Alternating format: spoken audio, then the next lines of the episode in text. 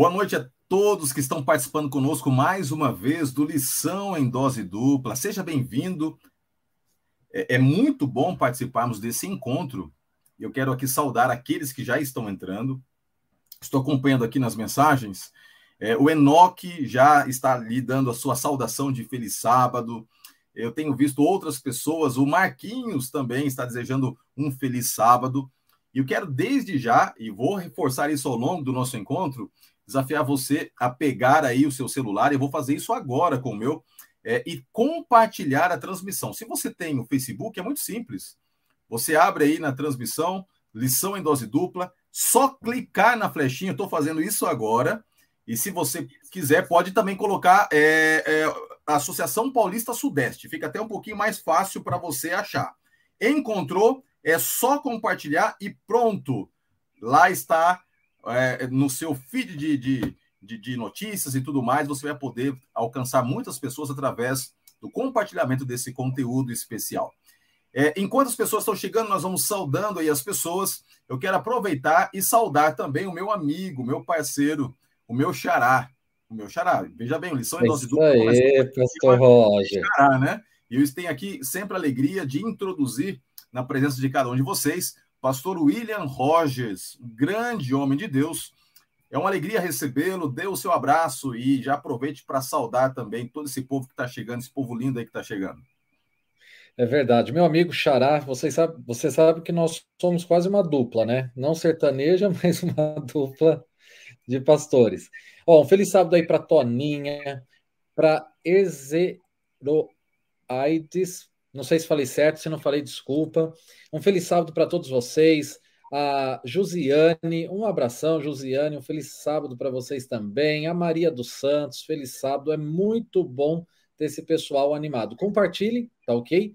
A Eunice Nunes, um feliz sábado. Estou vendo aqui o Enoque mandando um abraço para todos nós, tanto o pastor Roger quanto para mim. Um abraço aí para você também, Enoque. E é uma alegria poder participar de, um, de uma escola. Olha só quem está aparecendo aí, a minha digníssima esposa. Ela está aqui do meu lado, viu? Será que eu mostro ou não mostro? Não, não, não. Olha só, olha só. Você está mais feliz ainda, né? Porque se a é. esposa é. parou para ouvir, é porque essa live vai ser muito é importante é. mesmo, na é verdade. Ela tá ah, eu tenho certeza aí. que vai ser muito legal. A, a Selma também está aqui já nos saudando, Vanilson. Eu vi agora há pouco a Toninha participando conosco. Gente, é assim mesmo, é ao vivo, é um formato diferente, mas eu vou falar agora, no final eu vou lembrá-los novamente. Estou com meu coração apertado, muito apertado hoje, porque particularmente eu estou me despedindo do lição em dose dupla. Talvez alguns aqui não saibam, mas é, a minha responsabilidade até então era ser o coordenador da escola sabatina Ministério Pessoal e também da ASA, da Associação Paulista Sudeste da Igreja Adventista do Sétimo Dia, que abrange toda essa região do ABCD-MR aqui, a Grande São Paulo e a Baixada Santista. Na semana passada, ou, ou melhor, né, no começo dessa semana, houve ali uma assembleia quadrienal e, e totalmente sendo pego de surpresa, mas confiando que mesmo às vezes não entendendo como Deus dirige, mas me colocando nas mãos dele para que ele de alguma forma me capacite, eu fui agora é dirigido para um outro setor da igreja, o setor de secretaria e também de comunicação. Então, esta pasta, ela não está mais vaga. Eu saí, mas alguém chegou, que é o pastor Paulo Góes. O pastor Paulo Góes vai estar assumindo a escola sabatina. Ele também estará assumindo o departamento de asa e ministério pessoal. E a partir de então, ele estará conduzindo o nosso programa, o nosso encontro semanal aqui do Lição em Dose Dupla. Mas fica o meu abraço, vez por outra, estarei participando com vocês e foi muito bom é, conhecê-los, me apaixonar por esse projeto. E como é bom estudar a Bíblia e a lição da Escola Sabatina, não é verdade, pastor William? É demais, né? É uma oportunidade muito grande e a gente fica feliz aí com a sua nova responsabilidade, mas o importante é que a lição todos nós estudamos, independente da nossa função, né, pastor Roger? É verdade. Eu vou continuar estudando, vez por outra vou aparecer no programa, mas o meu programa diário está aqui, ó. Estudo da palavra de Deus. Esse aqui é, é um compromisso que a gente não pode abrir mão. Eu espero que você que está participando conosco também tenha o hábito e não abra mão de estudar a Bíblia através da lição da escola sabatina. Esta lição é uma lição incrível. Eu quero desafiar desde já a você buscar a presença de Deus aí onde você está, no seu coração, preparando o ambiente para que a gente possa ter um momento gostoso agora, com calma, refletindo sobre este tema tão importante, que é uma análise geral sobre a vida, a morte e também a eternidade. E analisaremos de maneira muito específica alguns textos controversos, mas que quando a gente estuda com carinho, a gente percebe que não são contrários às nossas convicções e também a tudo aquilo que foi construído ao longo desse trimestre nesta compreensão do que significa a vida, do que significa a morte. Então vai ser muito bom estudarmos essas passagens. Eu quero então, de antemão, pedir que é, você aí, se puder, feche os seus olhos e nós vamos conversar com Deus, nos colocar nesse momento na presença do Senhor através dessa prece. Pastor William, você pode orar conosco? Vamos orar. Senhor nosso Deus, muito obrigado pela oportunidade em estudar a tua palavra através de um manual tão importante para o teu povo a lição da escola sabatina. Senhor, agora que teu bom e santo Espírito nos ilumine, que possamos ouvir a tua voz, entender a tua palavra e guardá-la em nosso coração. Isso lhe pedimos em nome de Cristo. Amém, ó Deus.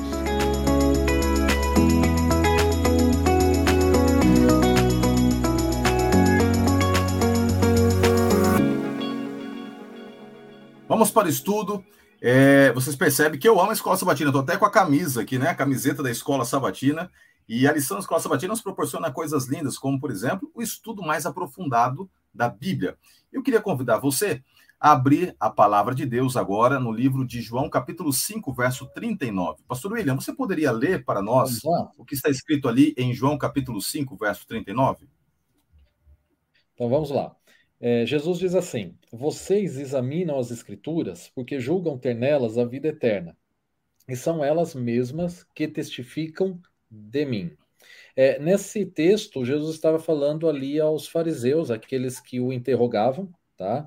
É, é, um texto interessante, Pastor Roger, porque quando a gente vai contextualizá-lo, ele está na sequência daquela cura é, do tanque de Betesda, Betsaida ali.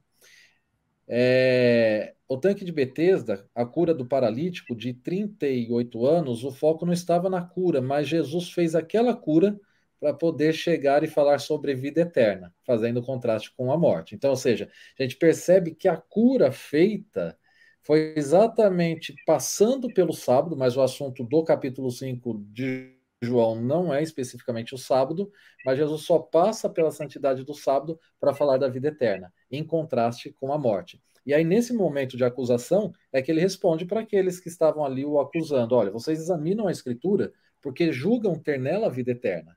Só que não existe vida eterna sem a pessoa de Cristo Jesus. Ou seja, as Escrituras nos mostram a vida eterna através do caminho, que é Cristo Jesus. Então é um texto maravilhoso. Dá para fazer uma semana de oração só com o capítulo 5 de João, né, pastor? É lindo esse texto. Esse capítulo, especificamente falando, é um capítulo incrível. Desafio você a estudar com calma o capítulo 5 do Evangelho de João. Agora tem um detalhe importante aqui. Como o pastor William bem enfatizou, a vida eterna, ela só está em Cristo Jesus. Por quê? Porque o pecado trouxe a morte. E, infelizmente, a morte é uma realidade que nos cerca. Agora, mais triste do que ver os animais morrendo, as plantas morrendo, em última instância, até mesmo os nossos queridos morrendo, ou mesmo nós correndo né, o risco de a qualquer momento morrermos, esta morte que nós temos de início é uma morte circunstancial, é uma morte física. Mas a morte eterna é aquela que ocorrerá quando a pessoa não tem a Cristo e após o grande juízo e julgamento final de execução, então ela for sentenciada e receber esta morte, essa destruição eterna. Contudo, Satanás, ele sabendo de que o pecado gera morte e tentando esconder das pessoas o que é a vida, ele tem procurado distorcer o significado de vida eterna, e a gente percebe isso desde o começo. Se você tem a possibilidade de abrir a Bíblia, até vou pedir de novo que o pastor William leia para nós um texto. A primeira grande mentira de Satanás foi tentar esconder os efeitos do pecado. A Bíblia diz claramente, em Romanos 6, 23, que o salário do pecado é a morte. Ou seja, o pecado tem um preço, e o preço do pecado é a morte eterna. E Satanás ele tenta passar essa ideia de que não. A pessoa morre, mas não morre. Você percebe? A grande mentira, morre, mas não morre. E foi esta mentira que ele contou para Adão e Eva. O que diz aí a Bíblia, pastor? É, Gênesis 3, versículo 4, diz assim: Disse a serpente à mulher: É certamente que não morrerás, ou seja, não é, morrerão. É, é, importante nós entendermos que sempre existiu essa contrafação é, a partir do início do mal, em Satanás, Lúcifer, aquele anjo que estava diante de Deus. Então, tudo aquilo que Deus faz, a contrafação é exatamente a ação oposta do inimigo de Deus, de Satanás. E Deus foi muito claro na ordem em relação à vida. A vida eterna só existe em Deus, na presença de Deus. Sem Deus, sem Cristo Jesus, não existe vida. E o que Satanás apresentou foi exatamente isso: a vida em mim mesmo. Né? Ou seja, é, mesmo me distanciando de Deus por conta da desobediência, eu ainda posso ter vida. Essa foi a ligação da serpente. O pastor Roger já citou Romanos. A, a lei é clara, é simples, é como uma regra matemática. Pecado gera morte. A graça de Cristo, o dom de Cristo, é que gera vida eterna. E o que a serpente apresentou foi o oposto disso. Olha, é, mesmo sem Cristo, você pode viver. E nós sabemos que essa é foi a maior mentira e é a maior mentira é, pregada é, na história da humanidade, muitos acreditam, né, Pastor Roger? Porque isso é pregado ainda hoje é, através da, de várias teorias da imortalidade da, da alma, e, e, as pessoas tendem a crer porque isso consola. É um aparente consolo, não é que consola literalmente, mas é um aparente consolo, né, da imortalidade incondicional da alma. É, nós sabemos que a alma ela é imortal, mas existe uma condicionalidade que está na aceitação de Cristo Jesus. E é interessante a maneira como Satanás construiu essa mentira, né? Então, ele, primeiro ele tenta negar a morte. Ele diz: "Não, você pode pecar que você não vai morrer". Só que os primeiros pais, Adão e Eva, obviamente que os nossos primeiros pais, eles presenciaram a morte. Eles presenciaram Abel morto, eles tiveram que fazer o sepultamento de Abel. Então, eles não puderam é, fugir da realidade da morte. Então, ele vem com esta ideia: não, não, a pessoa morre, mas não morre. É, ela morre fisicamente, mas existe uma parte dela que não morre, que é a alma imaterial que sai do corpo. E ele foi espalhando essa, essa mentira para as primeiras culturas primitivas aí na história.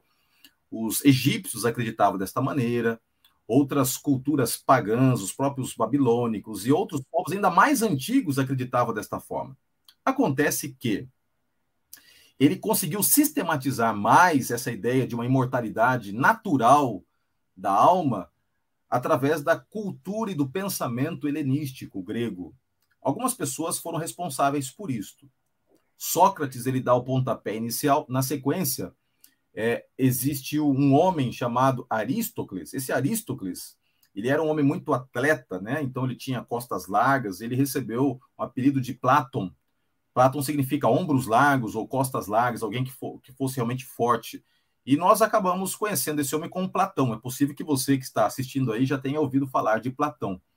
Platão, ele sistematizou mais essa ideia da dualidade existencial. O que, que ensinava Platão? Que existe um mundo real, que é o mundo das ideias, e existe um mundo que não é real, que é o mundo material, que é o mundo derivado das ideias. Então ele dizia que tudo que é material, tudo que é físico, não é real em essência. E ele ensinava que a única parte neste mundo que é a fagulha divina, é a fagulha do mundo das ideias, é a alma que é introduzida no corpo humano. Olha só que coisa astuta que foi sendo colocada. Então, ah, deste pensamento vem, como desdobramento, a ideia de que quando a pessoa morre, o corpo material da pessoa se decompõe e deixa de existir, mas a alma sai do corpo e vai é, para o céu. Obviamente que este pensamento, que era um pensamento grego, depois ele entra na igreja. Orígenes, ele puxa essa ideia platônica e vai trazendo isto para a igreja logo no segundo século.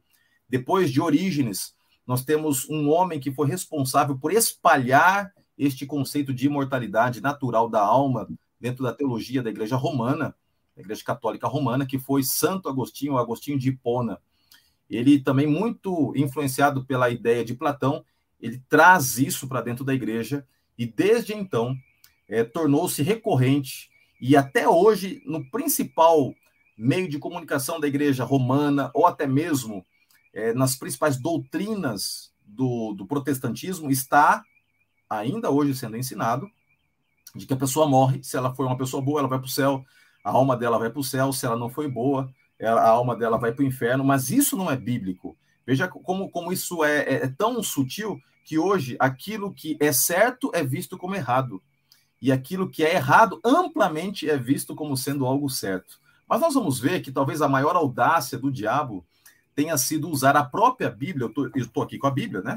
Então, o que Satanás faz? Ele usa a própria Bíblia para, através da Bíblia, é, levar as pessoas a distorcer uma visão clara que nós temos de que a morte é um sono, de que quando Cristo voltar, nós seremos restabelecidos, que nosso corpo mortal vai ser revestido de imortalidade no dia da volta de Jesus. Então, algumas pessoas pegam alguns textos mais complexos, mais difíceis e distorcem esses textos. Antes de passar a bola para o pastor William Rogers, eu queria destacar algumas coisas. Entre essas coisas, é, Pedro diz assim: olha, que nós devemos saber da razão, a esperança que nós temos. Ou seja, é importante estudar esses textos mais complicados. Eu sei que a lição de hoje é um pouquinho mais truncada e ela vai demandar algumas explicações um pouquinho mais profundas, mas é isso mesmo, a gente tem que se aprofundar, a gente tem que procurar saber mais e mais, para quando alguém levanta a mentira através de um texto bíblico distorcido, você possa rebater com argumentos sérios, mas acima de tudo, com o Espírito de Deus, agindo em você, nas suas palavras, com oração e assim por diante. Pastor William, eu vou colocar uma pergunta, mas eu não posso deixar aqui de uh, saudar as pessoas que estão chegando. Por exemplo, estou vendo aqui que a Heloísa Alvarenga, ela está aqui saudando, é da igreja do Tatuapé, e ela ama participar aqui do, do nosso encontro. Obrigado, Heloísa. A Sônia Dias também, a Mariene Arruda, é ao vivo aqui, tá? Se a gente errar, tem de tudo aqui. Tem passarinho cantando, tem cachorro, tem de tudo. Nós estamos aqui ao vivo, tá? É, e, e, e, nós estamos aqui, cachorro latindo, mas vamos lá. Tem também a Leonida Jacques de Rocha, Leônida, né? Jacques da Rocha. A minha mamãe entrou aqui, a dona Vilma Menezes participando, a Sandra Regina Castro participando também, a Mariângela, o Nazareno Azevedo e assim por diante, a Rai Oliveira, Regina Ávila, Romana Luna, muita gente chegando aqui na nossa transmissão. É, o Ricardo Miller também está participando conosco. Enfim, é, queridos, vamos lá. É, vamos adentrar agora no, no, estudo de alguns desses textos mais complexos. E um dos textos bem complexos de se analisar está lá em Lucas, capítulo 16. Nós não temos como ler tudo. Eu vou ler uma parte e vou pedir que o pastor William então coloque para nós algumas coisas que nós temos que analisar para compreendermos esse texto. Abra sua Bíblia aí no livro de Lucas. Se você tem a palavra de Deus, pode abrir. Estou abrindo aqui a minha Bíblia. Livro de Lucas, capítulo 16, verso 19. Diz assim: Ora, havia certo homem rico que se vestia de púrpura e de linho finíssimo e que todos os dias se regalava esplendidamente. Havia também certo mendigo, chamado Lázaro, coberto de chagas, que jazia à porta daquele que desejava alimentar-se das migalhas que caíam da mesa do rico. E até os cães vinham lamber-lhe lamber as úlceras. Aconteceu morrer o mendigo e ser levado pelos anjos para o seio de Abraão. Morreu também o rico e foi sepultado. No inferno, estando em tormentos, levantou os olhos e viu ao longe Abraão e Lázaro no seu seio. Então, clamando, disse: Pai Abraão, tem misericórdia de mim, e manda a Lázaro que molhe em água a ponta do dedo e me refresque a língua, porque estou atormentado nesta chama. O texto continua. Mas aí nós temos uma, uma situação um pouquinho mais difícil, né? Se a gente leva ao pé da letra, aparentemente dá a ideia de que existe um, céu, que existe um inferno, que as almas do céu com o inferno conversam, que há sofrimento, fogo e assim por diante. E aí, como é que a gente sai dessa enrascada, pastor William? É, então, primeiramente, nós precisamos entender é, esse texto bíblico. Esse texto que Jesus falou, ele fica claro. Diversos comentaristas bíblicos, a própria lição cita um, aqui, é, de J.D. Douglas, é, fica claro que é uma parábola. Então, parábolas você não pode é, entendê-las de forma literal. E por que, que esse, essa parte do texto é claro que é uma parábola?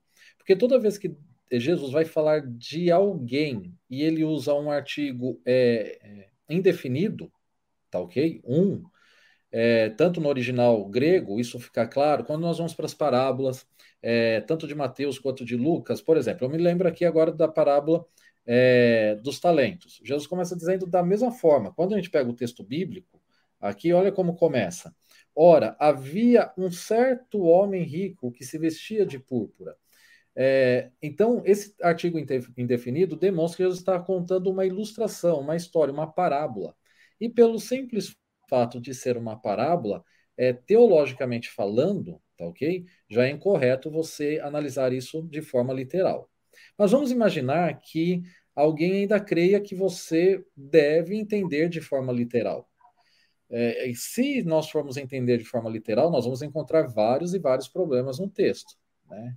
Primeiro, em relação de que o céu é, ele está estruturado em um ser humano e não na pessoa de Deus. Quer dizer, o céu aqui está linkado à pessoa de Abraão. Então já começa um problema teológico para os cristãos, porque o céu é, ele está estruturado em Cristo Jesus. Jesus é vida eterna e não Abraão.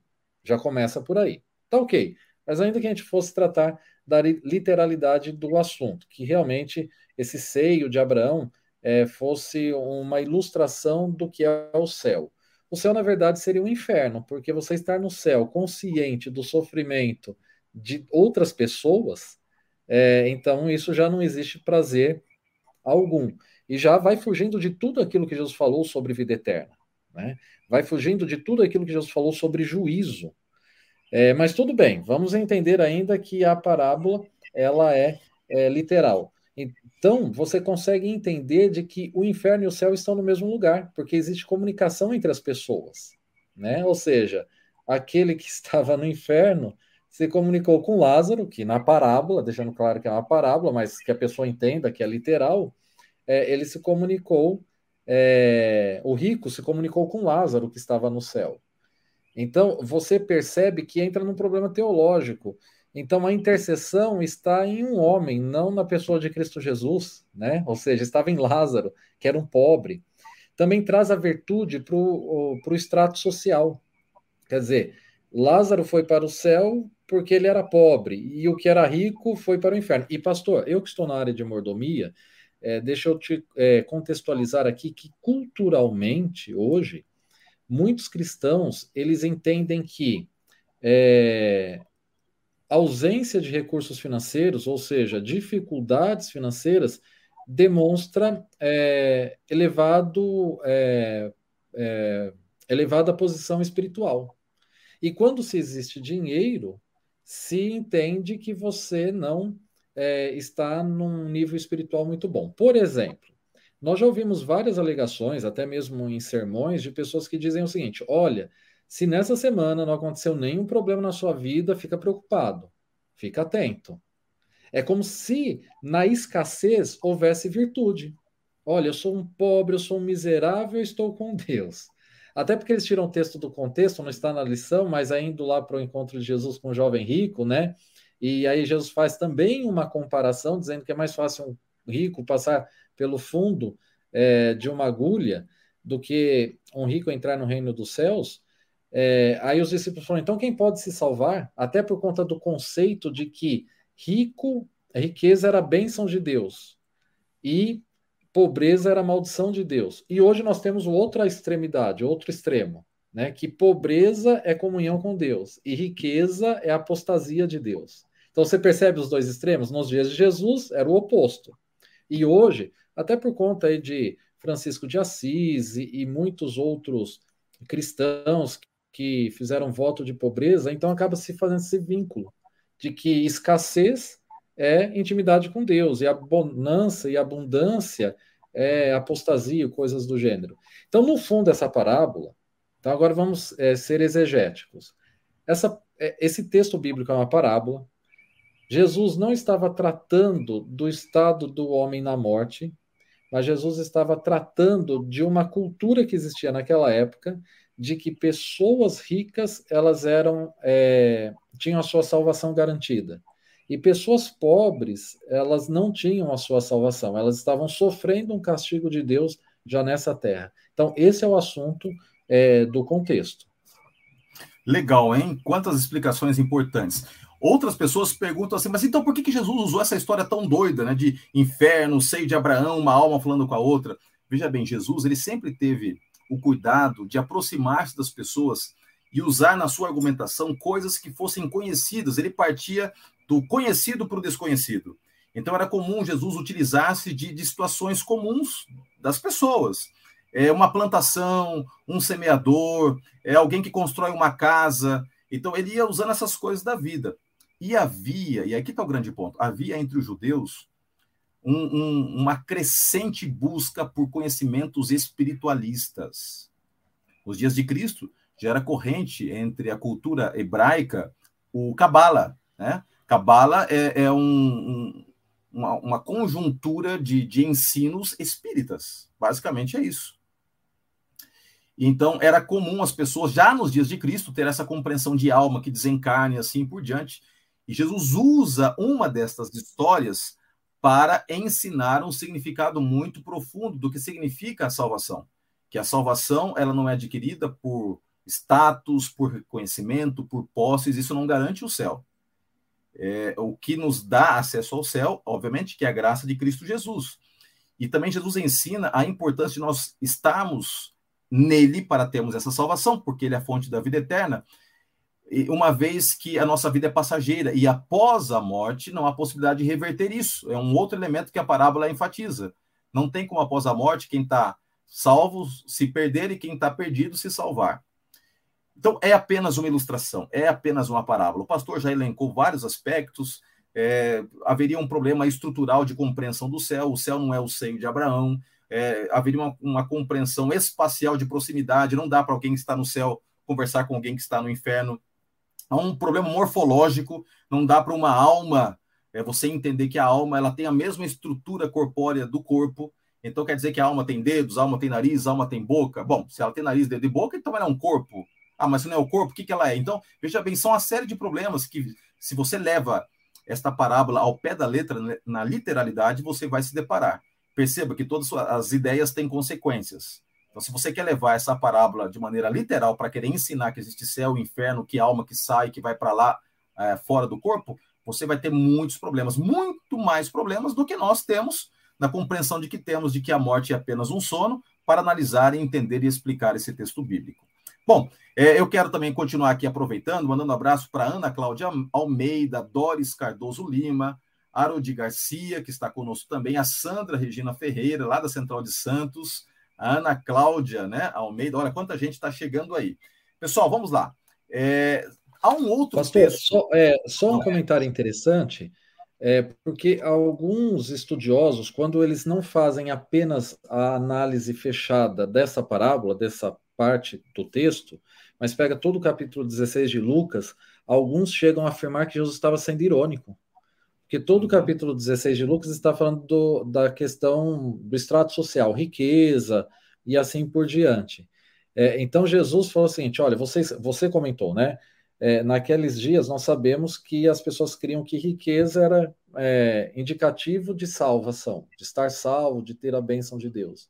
Então, quando Jesus a, a, apresenta essa parábola com o, o, aspecto trocado, ou seja, o mendigo no céu e, e o rico no inferno, muitos comentaristas colocam o, a, a, ironia na intenção de Cristo Jesus. Não posso afirmar que Jesus foi irônico ou não, mas quando você pega o texto de forma completa, todo o contexto do capítulo 16 de Lucas, você entende que Jesus estava querendo fazer uma certa graça ali, né?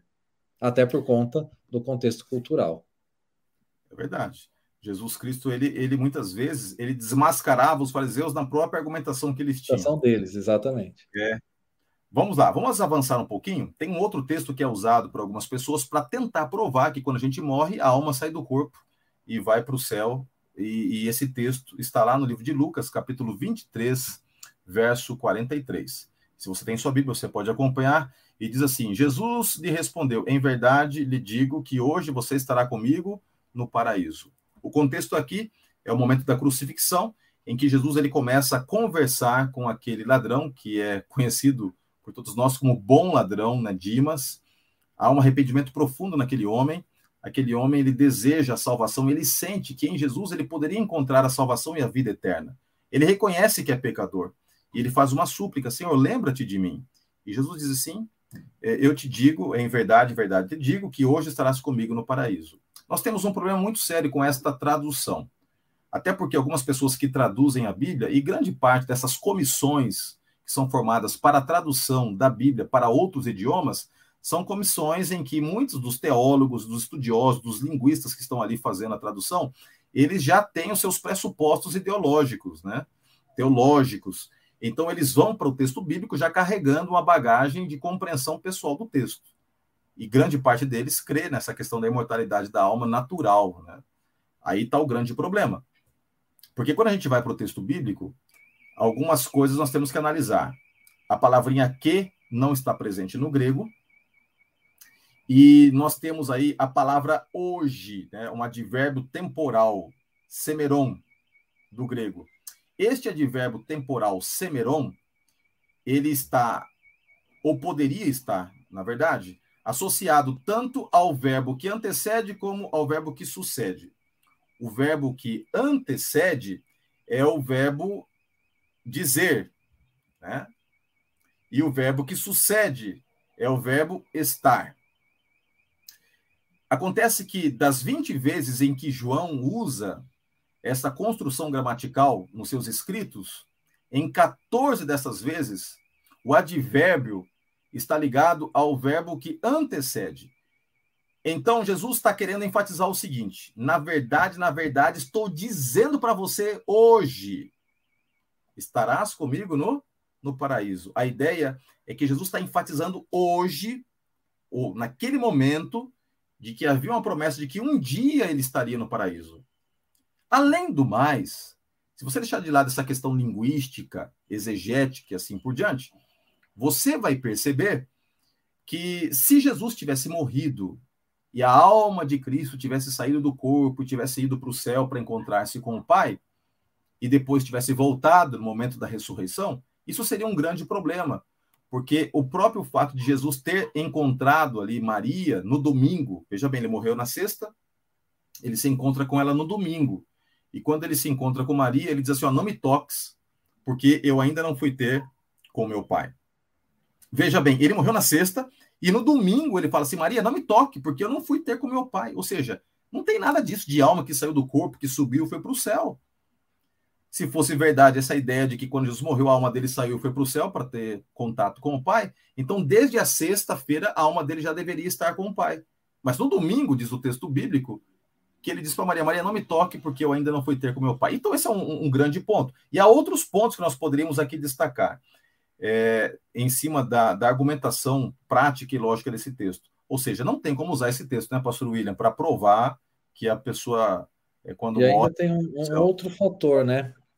É, tudo isso que a lição já expôs, que você comentou, o fator de que não existia a, o símbolo da vírgula naquela época, a questão do advérbio de tempo, a, o próprio contexto, Jesus com, com Maria ali e declarando que ele ainda não tinha estado com o pai. Então, quer dizer, só o contexto já diz tudo. Mas quando nós vamos para a história, Pastor Roger, nós vemos que é, Flávio Joséfos comenta isso, tá? É, a própria Bíblia deixa claro, os evangelhos, que Jesus foi o primeiro a morrer. É, um criminoso ele poderia levar até três dias para a morte de cruz. Quem morreu naquele dia foi só Jesus, os outros dois não morreram, só Jesus foi tirado da cruz. Então, o próprio contexto histórico já demonstra que ou Jesus não sabia de nada ou afirmar algo que não ocorreria com aquele é, ladrão, né, o bom ladrão, se podemos chamar assim, porque nada afirma de que aquele ladrão morreu na sexta-feira. E lembrando que é, o dia, na mentalidade judaica, termina no pôr do sol. Tá? Então, naquele pôr do sol de sexta-feira, é, historicamente, nós sabemos que os ladrões não haviam morrido, porque historicamente se diz que Jesus foi tirado antes da cruz. Né?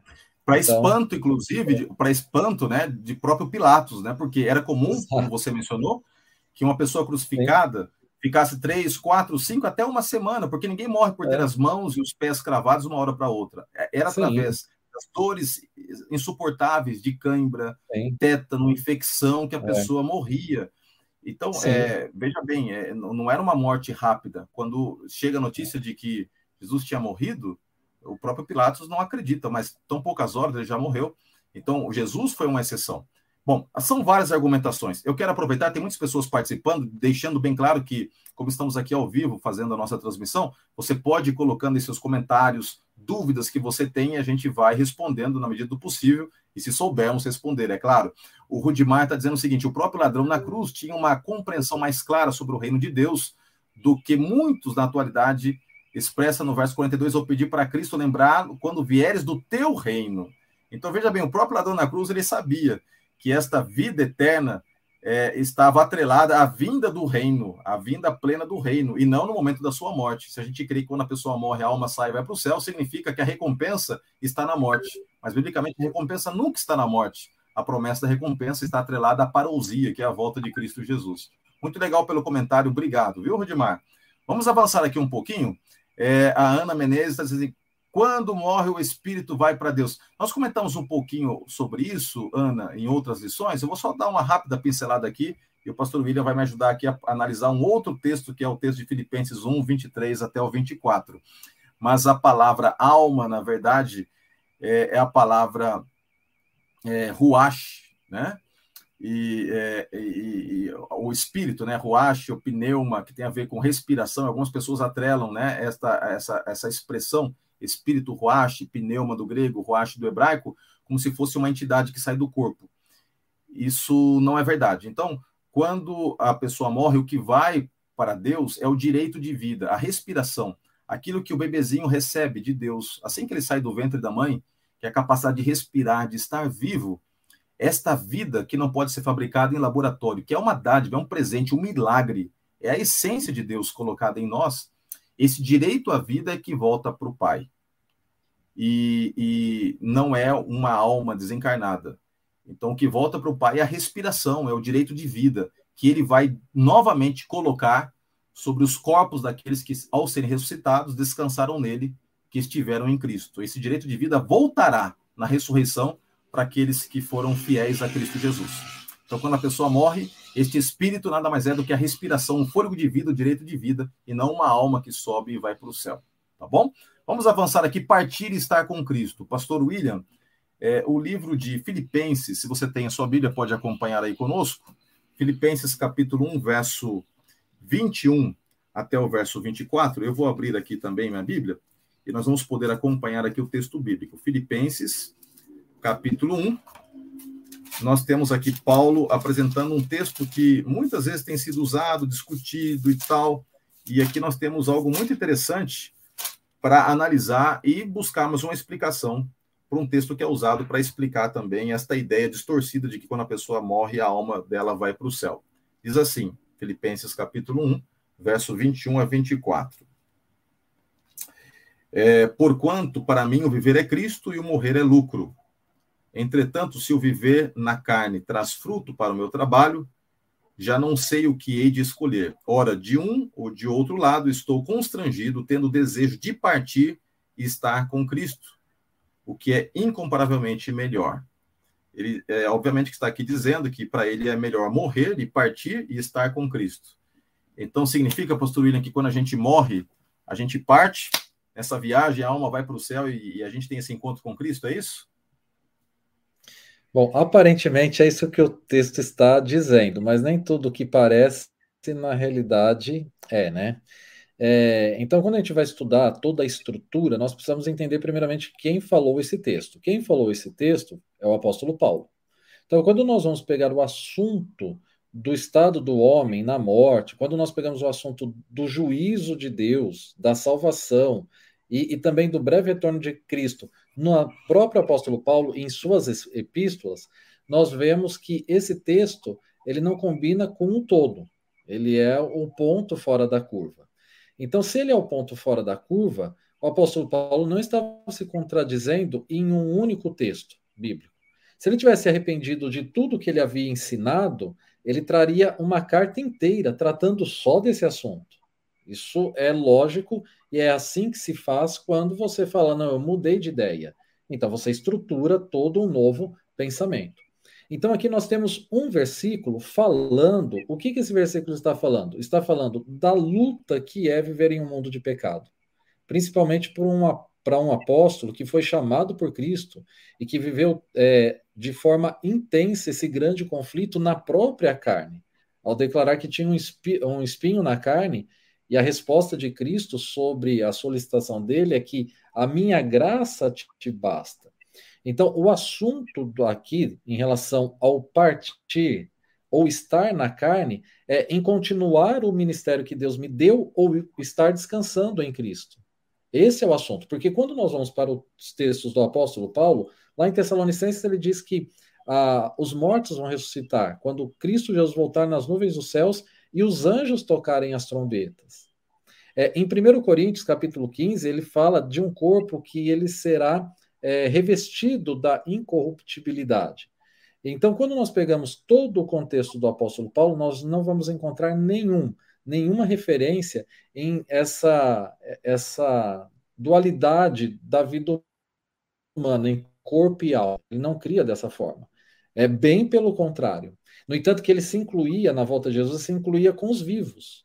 Nesse texto aqui, é, é, é, o tempo já havia se passado, então provavelmente é, ele já entendia na, a, a, sua realidade pessoal do descanso necessário. É, então, nós não encontramos base bíblica nenhuma para dizer que o apóstolo Paulo ele cria de que quando a pessoa morria, ela ia para o céu. Tá? Então, até para ler os textos rapidamente, ó, vou pegar aqui, ó, 1 Tessalonicenses, capítulo é, 4, o versículo 17. Vou ler rapidamente para nós. Ele diz o seguinte: Depois nós, os vivos, seremos arrebatados juntamente com eles, com eles quem? Os que haviam morrido, com o Senhor nos ares, e assim estaremos para sempre com o Senhor. Ou seja, estar sempre com o Senhor, na mentalidade do apóstolo Paulo, nos textos, na teologia paulina, era após a vinda de Cristo, e não antes disso. Quando nós pegamos aqui Filipenses capítulo 1, é, versículo 23, diz assim: Ora, de é, de um e outro lado estou constrangido, tendo o desejo de partir e estar com Cristo, que é incomparavelmente melhor. Ou seja, o que é melhor para o apóstolo Paulo é estar com Cristo. Estar com Cristo é só mediante a vida. É, os mortos não estão com Cristo, porque é, Cristo é vida. Onde existe morte é consequência do pecado né? E ele não está falando de uma vida fora desse corpo, porque quando nós vamos aí abrindo o texto novamente, lá em 1 é, Coríntios, o capítulo 15 e o versículo 16 e 18 especificamente, ele diz o seguinte: por quê? Se os mortos não ressuscitam, também Cristo não ressuscitou. E se Cristo não ressuscitou, é vã a vossa fé, e ainda permaneceis nos vossos pecados. E ainda mais, os que dormiram em Cristo pereceram. Então, quando a gente pega todo o contexto da teologia paulina sobre o estado do homem na morte, esse texto ele está se referindo ao cansaço de uma vida nesse grande conflito entre o bem e o mal, e o partir no sentido do descanso em Cristo, aguardando o seu breve retorno. E não, é, em nenhum momento ele cita, ó, estarei saindo daqui e indo para o céu. É, ele não cita o espaço de tempo em estar com Cristo, né? Ele não diz o seguinte: olha, é, eu prefiro hoje ir para o céu e estar com Cristo. O estar com Cristo, mediante o descanso da morte, ele não cita esse espaço temporal. É, então, em nenhum momento nós podemos afirmar que ele crê, que o apóstolo Paulo cria nisso, porque todos os outros textos falam o oposto disso. É. Só complementando aqui, para nós encerrarmos e passarmos para a próxima análise, Exatamente como você falou, a ênfase do apóstolo Paulo não está na questão temporal, ou seja, eu morri, no mesmo momento eu vou estar com Cristo. A ênfase não é o aspecto temporal, a ênfase é na segurança situacional, né? ou seja, se eu morrer, eu estarei então descansando desta luta que tem sido o meu ministério, as batalhas que tenho tido, eu vou conseguir descansar, mas na segurança de que eu estou em Cristo e estarei em Cristo. Quando ele teria este encontro com Cristo? Aí vem a questão do encontro da teologia paulina. Aonde é que dá, onde é que se dá o encontro entre os que morrem e o, o Cristo crucificado? Onde é que acontece esse encontro? É na volta de Jesus. como você mencionou, pastor William, ele deixou isso muito claro em 1 Coríntios capítulo 15, deixou isso muito claro em 1 Tessalonicenses capítulo 4, a partir do verso 13. O encontro não se dá logo após a morte. O encontro se dá na volta de Jesus. Portanto, o que ele está enfatizando aqui é a segurança situacional. Eu posso morrer. E se eu morrer, eu estou tranquilo, eu vou partir. Mas eu estou em Cristo e um dia eu estarei na presença dele. Quando? No momento da volta de Jesus. Vamos avançar um pouquinho mais. Tem um outro texto aqui interessante. Eu estou vendo aqui que o Rudimar está colocando alguns pontos bem legais, é, adicionando algumas informações da explicação ali no que diz respeito à, à estrutura gramatical da conversa de Jesus com o, o, ladrão na cruz, e outros aí têm participado. A Neia Cavalcante também colocou ali um comentário importante, legal. Vocês podem ir acompanhando aí o, o que um ou outro vão escrevendo, e se tiverem dúvidas, vão aí mencionando. Aliás, eu até vou fazer o seguinte: vamos a destacar. Compartilhe a nossa transmissão, tá bom? Vai compartilhando a nossa transmissão. Mais do que estar compartilhando, quero deixar para você a responsabilidade de estar interagindo conosco, vai escrevendo aí, de repente você está assistindo, você não escreveu nada, escreve porque isso vai nos ajudando também a maximizar o alcance dessa, dessa transmissão. Então escreva aí, mesmo que você não tenha nada para perguntar, ou escreva, ó, estou assistindo de lugar tal, estou é, gostando, não estou gostando, tenho uma dúvida, não tenho dúvida, então vai interagindo conosco, que é gostoso, a gente está fazendo aqui ao vivo, a gente está podendo acompanhar tudo que está acontecendo aí em termos de interação. Bom, tem um texto que talvez seja o mais complexo de todos, que é apresentado por Pedro. A gente tem é, um pouquinho mais de tempo para estudar, e especialmente você que é professor da escola sabatina, pode aproveitar agora para pegar algumas anotações, é, algumas ideias principais, highlights, que vão te ajudar na ministração da lição lá na sua unidade, ou você que está apenas aqui acompanhando para saber mais, isso vai te ajudar é, no sentido de clarear a mente para a compreensão do texto bíblico. Primeira carta de Pedro, capítulo 3, verso 13, nós temos aqui um texto que, que é um texto forte, né? Pedro ele está fazendo aqui uma, um, um paralelo de comparação e alguns acabam distorcendo esse paralelo. É uma, uma, uma, coisa assim, muito triste ver que pessoas mal intencionadas, ou às vezes não são nem mal intencionadas, às vezes elas foram mal doutrinadas e acabam usando um texto fora do contexto que gera um pretexto. E esse texto é o seguinte, está lá em 1 Pedro, capítulo 3, verso 13 em diante. Nós vamos ter aqui é, algumas exortações que Pedro vai colocando. Mas a partir do verso 18, nós temos o seguinte: Pois também Cristo morreu uma única vez pelos pecados, o justo pelos injustos, para conduzir-vos a Deus morto sim na carne, mas vivificado no espírito, no qual também foi e pregou aos espíritos em prisão, os quais no outro tempo, no outro tempo foram desobedientes quando a longanimidade de Deus aguardava nos dias de Noé, enquanto se preparava a arca, na qual poucos, a saber, oito pessoas foram salvos através da água. E ele vai aqui continuando a argumentação dele. Então, o que pega aqui nesse texto é o seguinte: essa, esta expressão, que Cristo foi e pregou aos espíritos em prisão. Então, alguns dizem o seguinte: que quando Jesus morreu, a alma dele, antes de subir para o céu e ter um encontro com o Pai, deu uma passadinha no inferno, deu uma passadinha lá no local em que os espíritos estavam aprisionados. E ele faz então um segundo momento de proclamação, especialmente para os antediluvianos. Ele prega para esse povo, para esses espíritos, concedendo para eles quase que uma segunda oportunidade de, de salvação.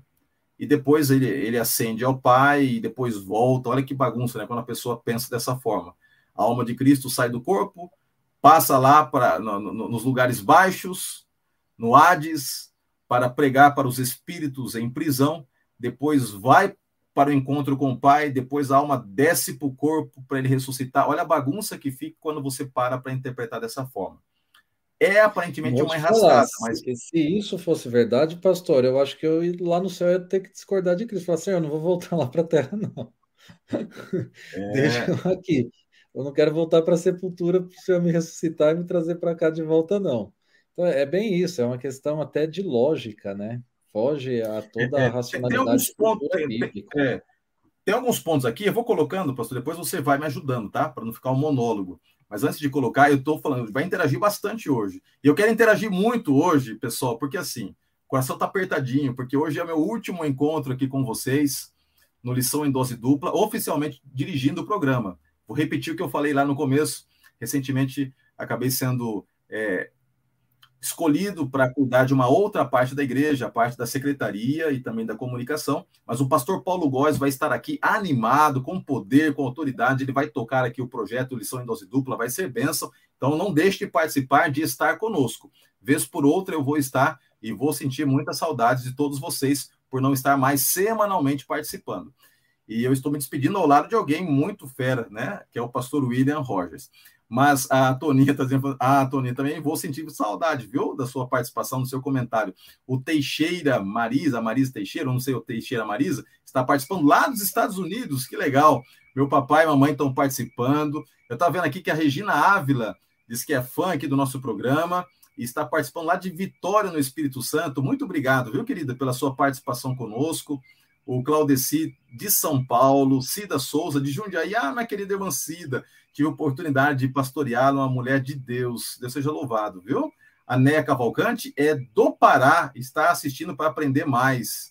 Tem o Antônio Cândido, que é de Santos, lá do Morro. Que bom, viu, irmão? Do Morro de São Bento, participando conosco. A Mari Ângela Rocha. Nossa, é muita gente agora, eu não vou conseguir mais ler todos que estão chegando aqui.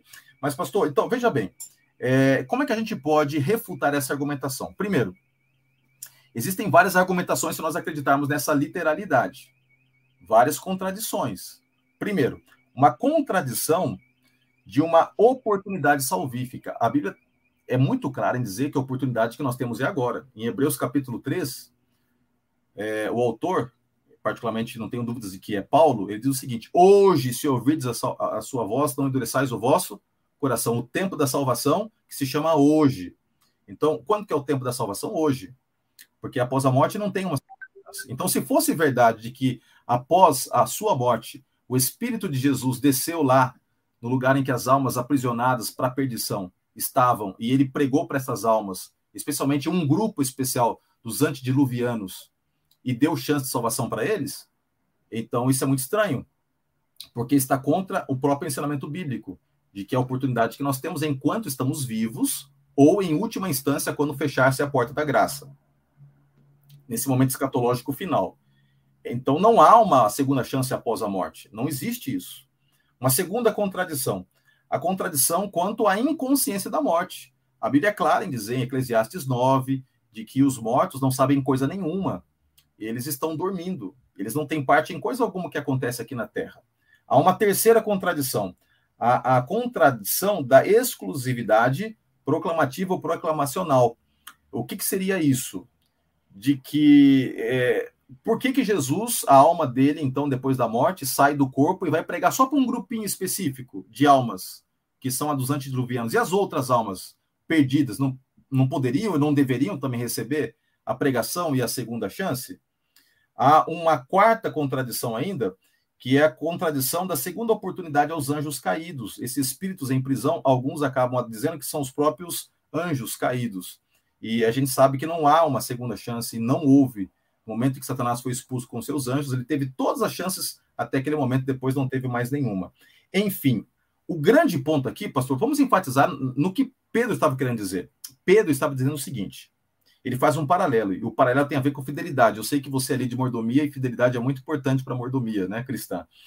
Assim como Noé foi fiel em proclamar a mensagem de que haveria um juízo e que havia uma oportunidade de salvação para aquelas pessoas, né, aqueles espíritos em prisão. A gente sabe que aqui é uma referência a pessoas vivas e não pessoas mortas. Assim como Noé pregou para aqueles que estavam aprisionados pelo engano, assim também Cristo foi fiel como Noé e pregou esta mensagem àqueles que conviveram com ele, as pessoas que estavam aprisionadas. E não por acaso vem um, um elemento interessante. Quando Cristo ele começa o seu ministério, o primeiro texto que ele lê dentro de uma sinagoga, ele faz a abertura ali de Isaías, capítulo 61, diz assim: O Espírito do Senhor está sobre mim, e me enviou a trazer libertação para aqueles que estão cativos. Ele começa o ministério dele dizendo exatamente isso: que ele veio para libertar aqueles que estavam aprisionados.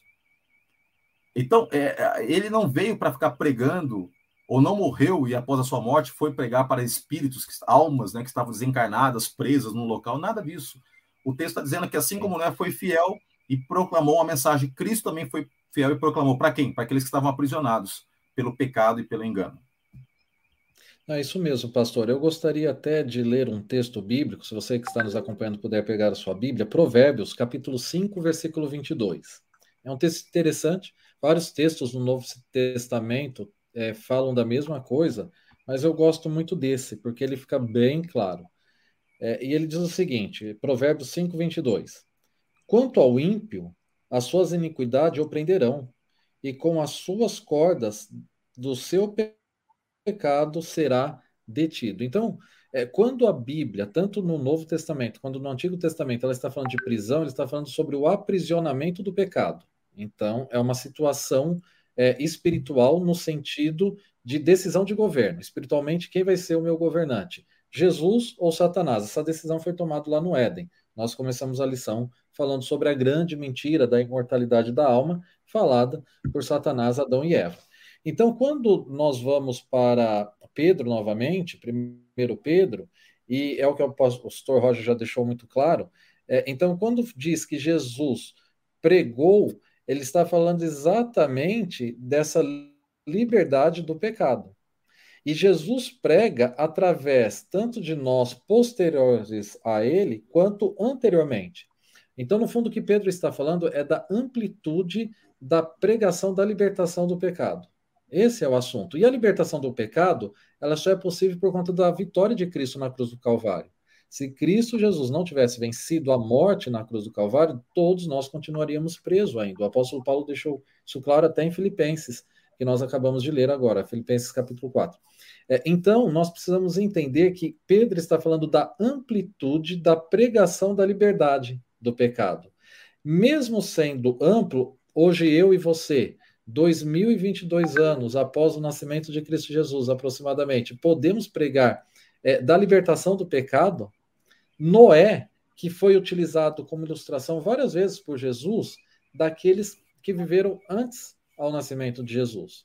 É, até em relação ao juízo, Mateus capítulo 24, Jesus diz claramente, como nos dias de Noé. Né? Ou seja, então é um paralelo mostrando a igualdade da situação. Pastor Roger já deixou claro, jamais Jesus iria tratar um grupo em detrimento de outro, quer dizer, então só os antediluvianos teriam essa segunda chance. É, não existe é, um inferno é, no sentido de é, pessoas conscientes sofrendo eternamente. Isso não faz parte do plano de Deus, apesar de não ser o assunto hoje. Então, sendo claro e objetivo, o que o apóstolo Pedro está falando é exatamente da prisão do pecado e que Jesus pregou da libertação do, da prisão do pecado, tanto para aqueles que vivem posteriores a ele, quanto aqueles que viveram anteriormente a eles, nas, na pessoa do pregador, como o pastor Roger já disse, vários comentaristas bíblicos dizem, a própria Bíblia diz que por 120 anos, é, então, é, até 120 anos a terra seria destruída, e foi o tempo de graça para aquele povo que Noé pregou incansavelmente. Joia, olha que legal. Nós estamos chegando na parte final, o último texto controverso que nós vamos analisar e dando um recadinho também para aqueles que chegaram aí, tem, tem acompanhado aqui. A mãe Dilza, obrigado, viu, pela sua participação. A própria é, Jaci, a minha querida amiga lá de Bertioga, um abraço também. Abraço também para a Fabrícia, que entrou aqui recentemente, está interagindo conosco. O último texto que nós vamos analisar que aparentemente daria margem para entendermos a morte como sendo o momento em que a alma sai do corpo e assim por diante, está lá em Apocalipse capítulo 6. Apocalipse capítulo 6, verso 9 em diante, que diz o seguinte: Quando ele abriu o quinto selo, vi debaixo do altar as almas daqueles que tinham sido mortos por causa da palavra de Deus e por causa do testemunho que sustentavam. Clamavam em grande voz, dizendo: Até quando, ó soberano Senhor, santo e verdadeiro, não julgas? Nem vingas o nosso sangue dos que habitam sobre a terra? E cada um deles foi dado uma vestidura branca, e, e lhe disseram, para que repousasse ainda por um pouco tempo, até que se completasse o número dos seus conservos e seus irmãos, que iam ser mortos igualmente como eles foram. Então, aqui, algumas pessoas dizem assim: quando a pessoa morre, então a alma vai para debaixo do altar. e fica lá clamando, né?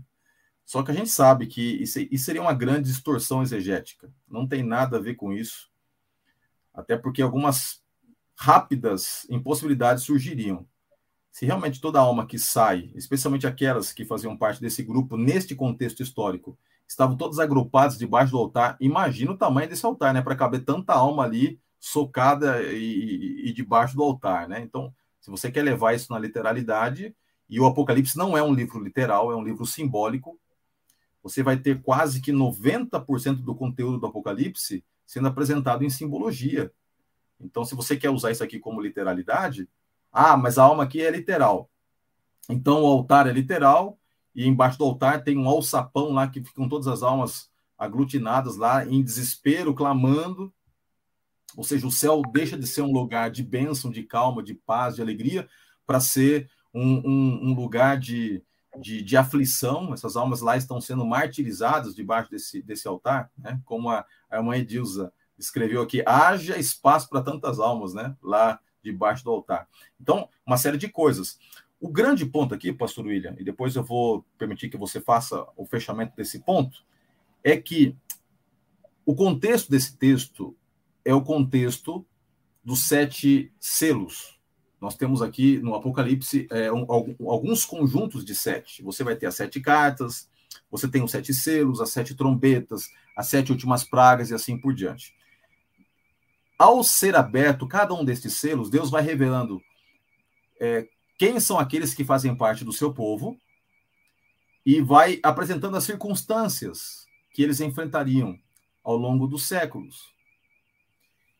Agora, é óbvio que estas circunstâncias não seriam fáceis. Muitos dos fiéis, dos cristãos primitivos ali, foram martirizados, tanto pelo Império Romano quanto pela própria Igreja Romana. E havia uma demanda, a morte deles gerava uma demanda de justiça. Quando se abre o quinto selo, é quase que um grito, um clamor por justiça. Senhor, tanta gente está morrendo porque busca ser fiel. O Senhor vai se esquecer destes? Até quando, Senhor? Não julgas e não vingas a morte do, dos teus servos, os santos.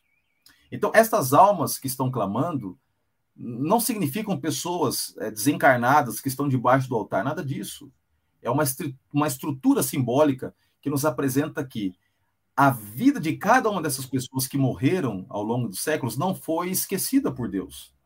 Estas vidas que foram derramadas em prol do evangelho demandam, clamam por justiça. E um dia, em desdobramento do grande juízo final, Deus se levantará para vindicar estas pessoas que hoje descansam e fazer com que elas vivam novamente e recebam a recompensa eterna.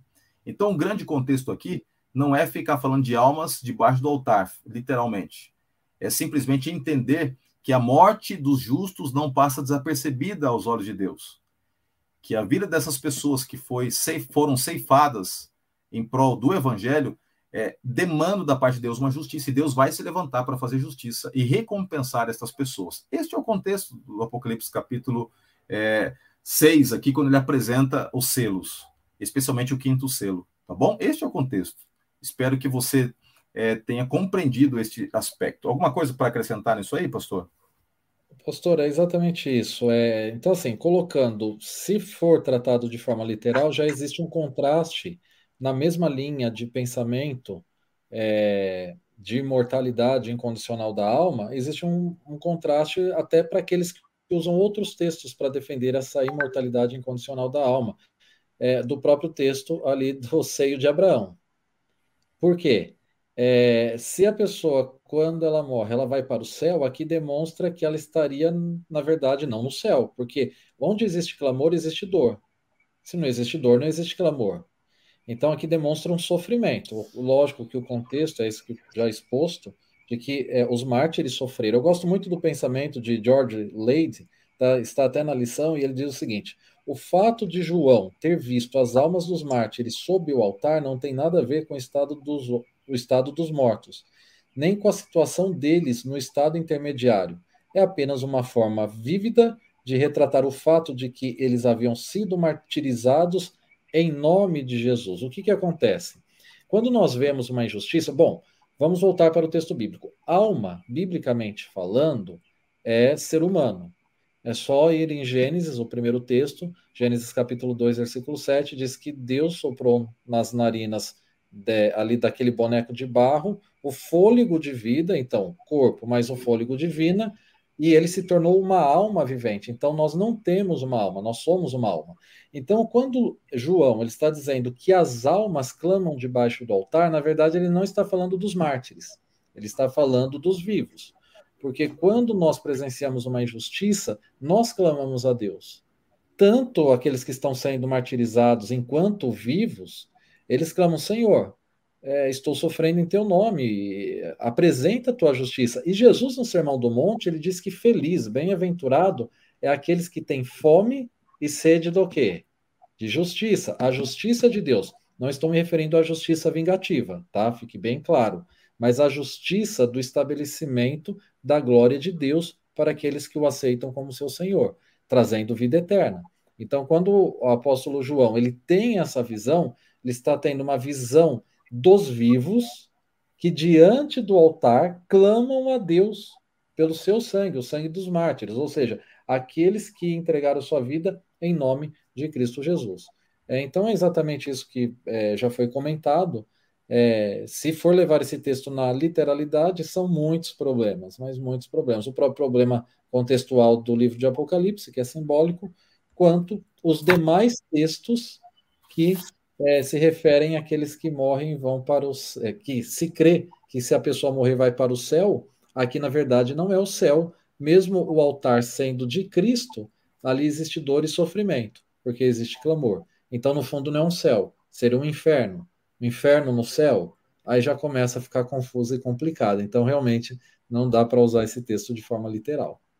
Bom, eu sei que os textos foram muito, muito assim, amplamente apresentados e a gente não teve é, também, por outro lado, a oportunidade de tirar todos os pontos ali possíveis de análise, mas é, eu acredito que fica muito claro, olhando todos esses textos, que nem sempre o que parece é, como você mencionou.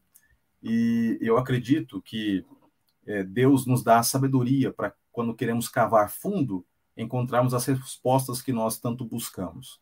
Eu espero de todo o coração que você continue firme estudando a palavra de Deus, através dos encontros aqui, também do Lição em Dose Dupla, você vai ter a oportunidade de tirar algumas dúvidas, mas esse é o caminho, o caminho é esse, não se contentar em ser raso, superficial. Nós devemos cavar mais e mais e mais, porque às vezes aquilo que está mais abaixo, no, no profundo, quando é cavado, quando demanda esforço da nossa parte, se apresenta como sendo um tesouro. E a Bíblia é assim: quanto mais você cava, mais coisas lindas e preciosas você encontra. Até mesmo para poder ter sabedoria e, como Pedro disse, saber responder também às coisas difíceis que são apresentadas na palavra de Deus. Deus abençoe a todos vocês que participaram. E antes da oração final que eu quero aqui fazer, minha palavra de gratidão. Foi praticamente um ano à frente do Lição em Dose Dupla, muitos de vocês participando desde o começo. Eu vou sentir falta dessas transmissões aí semanais, mas faço também um convite para que você não deixe de participar. Pastor Paulo Góes, o novo departamental de Escola Sabatina da APSE, estará à frente conduzindo o programa com pessoas muito especiais convidadas. Vez por outra eu estarei participando e eu agradeço a Deus pelo privilégio que ele me deu de, ao longo deste ano, estar à frente do Lição em Dose Dupla, participar ativamente e perceber como é gostoso a gente estudar junto a Bíblia. Para mim é uma alegria muito grande fazer parte dessa grande comunidade de crentes que valoriza a palavra de Deus e que, através da escola sabatina, tem buscado conhecer mais e mais o Senhor. Minha palavra, minha palavra de gratidão a todos vocês e especialmente ao pastor William, que muitas vezes esteve conosco. Muito obrigado, pastor. Você é uma benção. Tá bom? Tá bom? Você é uma benção, meu amigo. Deus abençoe a todos. Não posso dizer até a semana que vem, porque não estarei lá, mas a gente se encontra aí nas encruzilhadas da vida e, e todos juntos caminhando rumo ao céu. E peço desde já que vocês orem por mim diante desse novo desafio que foi legado de agora cuidar da parte administrativa da igreja aqui para a região da ápice, na parte de secretaria e também de comunicação. Vamos orar, vamos pedir aqui a bênção do Senhor. Ó Pai, muito obrigado pelo estudo da tua palavra. É tão gostoso, é tão especial quando a gente estuda a Bíblia e aprende coisas lindas E hoje nós tivemos a oportunidade de estudar com profundidade alguns textos um pouco mais complicados, mas aprendemos, é, através desta análise, coisas que reforçam a convicção na verdade que temos, de que a morte é um sono, de certa forma. É, é, a morte nada mais é do que ausência de vida, mas que a vida eterna em Cristo Jesus nos é legada pelo sangue derramado na cruz e de que um dia Cristo Jesus voltará e, enfim, naquele momento, haverá o grande encontro quando os que descansam nas sepulturas poderão contemplar a face de Cristo. E se alguém aqui dos que estão participando dessa transmissão estiver vivo naquele dia, poderá passar pela experiência linda da transformação corporal e plenamente restaurados poderemos, juntamente com os que descansaram e que ressuscitaram, subir aos céus para o encontro com o Senhor nas nuvens e assim estaremos para sempre com o Senhor. Como é bom entender que o teu Espírito nos ajuda a compreender mais e mais a tua palavra. Esteja com cada professor, com cada diretor da escola sabatina, com cada aluno da escola sabatina e com cada pessoa que tem o interesse de buscar mais e mais o conhecimento da tua palavra através desse estudo. Oramos em nome de Jesus. Amém. Um abraço a todos, fiquem com Deus, foi muito bom estarmos juntos. Deus os abençoe.